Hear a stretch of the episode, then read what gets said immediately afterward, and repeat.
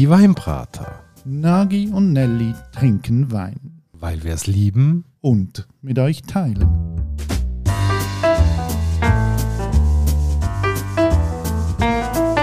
Hoi Nagi. Gianelli. Und hallo liebe Hörerinnen und Hörer zu einer neuen Folge von der Weinbrater. Ja, und heute haben wir wieder mal einen Hörerwein auf dem Tisch. Was ist ein Hörerwein? Unsere Hörerschaft lässt sich manchmal nicht nehmen, uns eine Flasche Wein in die Hand zu drücken. Mit dem Wunsch, dass wir das in einer Weinbrater-Folge probieren.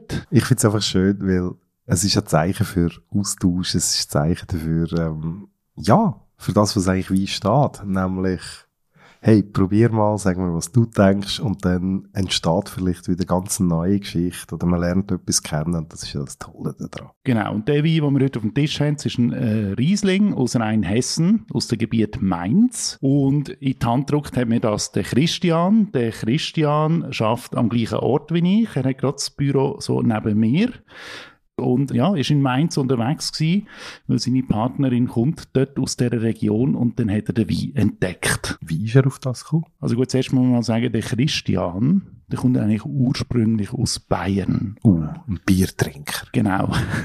Also er ist eigentlich so der einzige Bayer, den ich kenne, der sagt, äh, Bier hat sich erledigt, ich trinke eigentlich nur noch Wein. Also er ist eigentlich ein gelüterter Bayer. Genau. Er hat es irgendwann erkannt, was ja schön ist, wenn du so an den Punkt kommst. Ja, aber am besten ist ja, wenn er der Christian schnell selber erklärt, wenn er zu dem Wein gekommen ist und wir haben ihn ja jetzt da. Hallo Christian. Hallo Nagui, hallo Nelly. Christian, du hast uns da die Flasche geschenkt als Hörer für unserem Podcast. Ein Mainzer Riesling vom Weingut Kress. Wie bist du auf die Flasche gekommen? Es ging los in der Weinstube in Mainz. Meine Freundin kommt aus Mainz. Wir waren mit ihrer Mutter dort in der Weinstube im Hof Ehrenfels. Und dort habe ich aus der Karte einfach einen Wein genommen, den ich nicht kannte. Und war vom ersten Schluck weg einfach begeistert und habe den wahnsinnig gern gehabt und habe mir dann überlegt, der kommt ja dort aus der Region, wir waren zufällig mit dem Auto dort, nicht mit dem Zug und dann sind wir am nächsten Tag einfach in das Weingut Gräs gefahren in Appenheim und haben dort den Wein gekauft. Also ohne Voranmeldung einfach mal hingefahren und geläutet. Genau, hingefahren, geläutet. Das war sehr nett, sehr schön, weil die Leute dort in der Region Rheinland-Pfalz, äh, da südlich von Mainz, die sind extrem nett. Auch sehr gesprächig, muss man wissen, wenn man sich dort, äh, wenn man dort hingeht. Also es braucht ein bisschen Zeit. Man sollte Zeit nehmen und man sollte einfach zuhören, aber es ist wirklich sehr lustig. Ich kann vielleicht nachher noch eine nette Anekdote von der Chefin dort erzählen.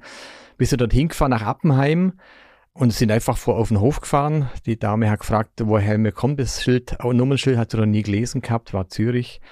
Und dann haben wir das erklärt, dann haben wir uns hingeguckt und dann haben wir verschiedene Weine probiert und haben dann den genommen, den ihr jetzt auch habt und haben aber noch andere auch dazu genommen, weil die auch sehr fein waren. Und hätte ich dort äh, den Winzer selber betreut oder von wem bist du dort durchs Weingut geführt worden? Es war die Seniorchefin und das war insofern auch lustig, weil die schon über 70, aber wirklich quietschfidel und sehr wief und sehr nett und eben sehr Gespräche und hat Sachen erzählt und vor allem, was dann toll war, man hat gesehen, die Dame hat einerseits den Wein selber aus dem Keller geholt, hat uns hinbracht. Sie hat äh, erzählt, dass sie immer noch kocht für alle Leute, die dort arbeiten auf dem Weingut. Und sie haben auch eine, eine, eine, eine Kneipe, also selber eine Weinstube, die aber nur sehr begrenzt offen hat, weil sie halt nicht so viel Zeit hat, dass sie dort auch noch Besucher, Gäste rund um die Uhr bedienen kann, aber sie haben immer wieder mal offen und wenn ich das nächste Mal dort bin, schaue ich sicher, ob die offen haben, weil ich glaube, die kocht auch sehr gut. Jetzt hast du uns den Wein gegeben, Mainzer Riesling vom Tertiär heißt der. Was ist das für dich für einen Wein? Wie würdest du jetzt den charakterisieren? Äh, für mich eigentlich, ich war sehr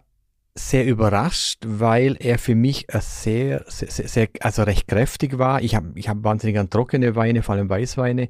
Ich fand den äh, sehr schön trocken, also hat mir sehr gut geschmeckt und hat vor allem, fand ich, auch sehr viel verschiedene Geschmacksrichtungen gehabt. Wenn man, also für den Weißwein, ich war wirklich total überrascht, deshalb war ich vom ersten Schluck weg so begeistert.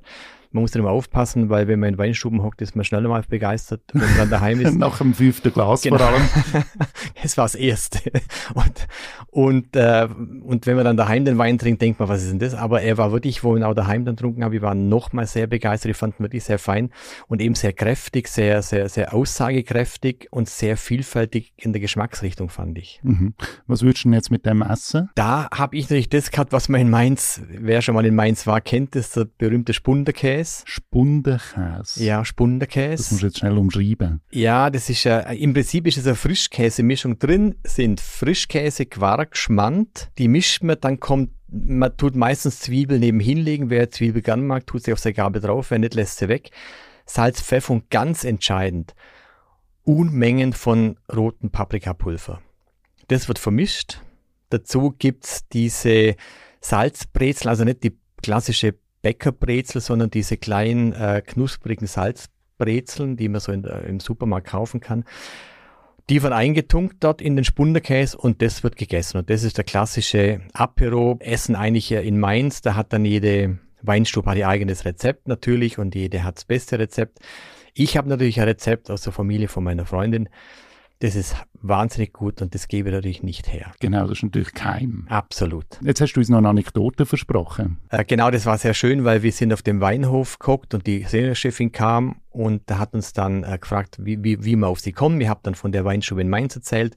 Sie hat dann den Wein geholt, äh, genau den, den ihr auch hattet und hat dann noch zwei, drei andere geholt, hat dann noch sehr viel mehr andere geholt und wo ich dann gesagt habe, ja, also das ist für mich schon der Beste, kam sie mit einem anderen Riesling und hat gesagt, jetzt probier mal den, der ist genauso gut und ist billiger.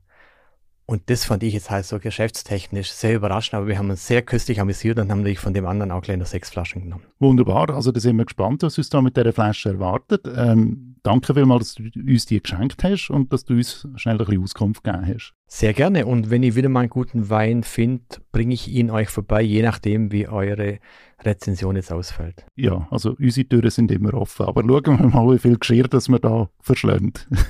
danke vielmals. Danke euch.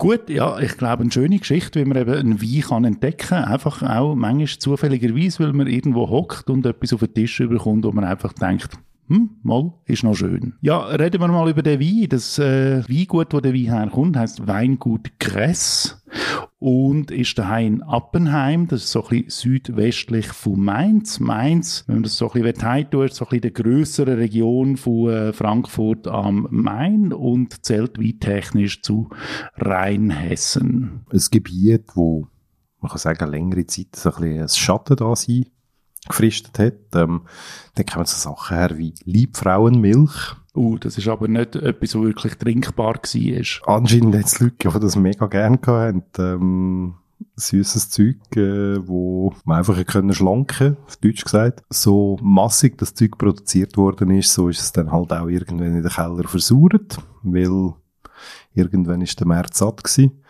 trotz aller äh, Preisbewusstheit. Und es hat eigentlich wirklich dazu geführt, dass äh, Rheinhessen sich mittlerweile jetzt ähm, als Weingebiet wahnsinnig entwickelt hat. Also man hat dann irgendwie gemerkt, ähm, wenn man ein bisschen zum südlichen Nachbar abgeschaut hat, das ist nämlich Pfalz, wo man heutzutage immer noch als das coolste, innovativste Rieslinggebiet äh, in Deutschland anschauen tut. Und hat sich dort so ein bisschen, ja, ich sage jetzt manchmal auch gewisse Sachen abgeschaut und man hat dann auch gemerkt, hey, ähm, wir haben eigentlich viel mehr zu bieten als das, was wir bis jetzt produziert haben. Gut, und das, was wir auf dem Tisch haben, ist ja auch ein Riesling, aber jetzt eben aus rein Hessen, oder? Es ist so ein bisschen ein Basis-Riesling, darf man glaube ich sagen. Das Weingut, wo der daher kommt, heisst Weingut Gress. Inzwischen wird das geführt vom äh, Juniorchef, vom Klaus Gress. Und ich glaube, das ist äh, wirklich noch interessant, wenn man sich ein bisschen mit dem Weingut äh, befasst. Also ich glaube, es ist jetzt nicht ein Weingut, das einen grossen internationalen Namen hat.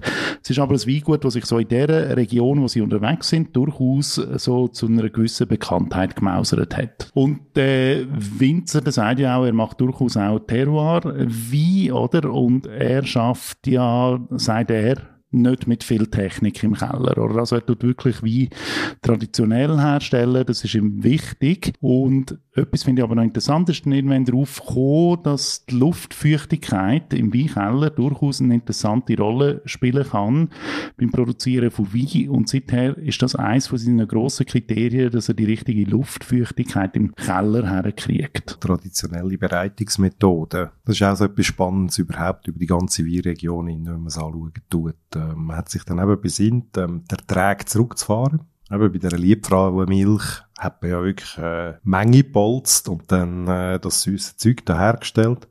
Und man hat irgendwann erkannt, hey, ich glaube, die Resultate werden ein bisschen besser, wenn wir den Träg runterfahren tun, wenn wir mit Rebberg eigenen Hefen vergären, also die sogenannte Spontanvergärung, man tut nicht irgendwie einen Zuchthefe beigeben, um dort die Fermentation zu starten, sondern lässt das von sich aus selber angehen und dort kann ich mir natürlich sehr gut vorstellen, dass ähm, das, was du sagst, eben die Luftfeuchtigkeit äh, eine Rolle kann spielen, weil sie ja dann einen Einfluss hat aufs Kellerklima. Genau, und dann muss man gleich sehen, also auch wenn jetzt vielleicht das Weingut nicht einen international grossen Namen hat, oder zumindest haben wir jetzt noch nie von ihnen gehört gehabt, haben sie doch eine recht lange Tradition hinter sich, oder? Also sie selber schreiben von einer 500-jährigen Weinbautradition in der Familie und dass die Familienwurzeln auch im Burgund liegen und das sich dann die Familie so ein bisschen fortpflanzt hat. Zuerst übers Burgund, nachher übers Elsass und dann eben irgendwie sind sie dann in Rheinhessen gelandet und dort stellen sie heute Wein her. Und was haben wir jetzt da genau vor uns? Es ist ein Riesling, ähm, er nennt sich Mainzer Riesling vom Tertiär, Jahrgang 2021 und Tertiär beschreibt ja, glaube ich, auch eine gewisse ähm, geologische Situation. Ja, Tertiär ist ein Begriff für mich. Ich habe ja dürfen, unter Anführungszeichen dürfen, eine Geologie-Matura machen. Dort haben wir das müssen lernen. Und so wie ich das mitgeschnitten habe, im Tertiär kommen ja vor allem Basalt, Granit und Schiefer als Stein vor. Was in dem Fall auch nicht erstaunlich ist, weil Riesling liebt Schiefer. Sei es zum Beispiel an der Mosel oder eben Basalt, äh, so südbadischer Raum. Und ich glaube, der Granit kommt eher ein bisschen seltener vor im deutschen Raum. Ähm, den finden wir dann eher in der Schweiz, wo es die Alpenfaltung hat und sich das Ganze auf einen Aufstellen zu den Bergen.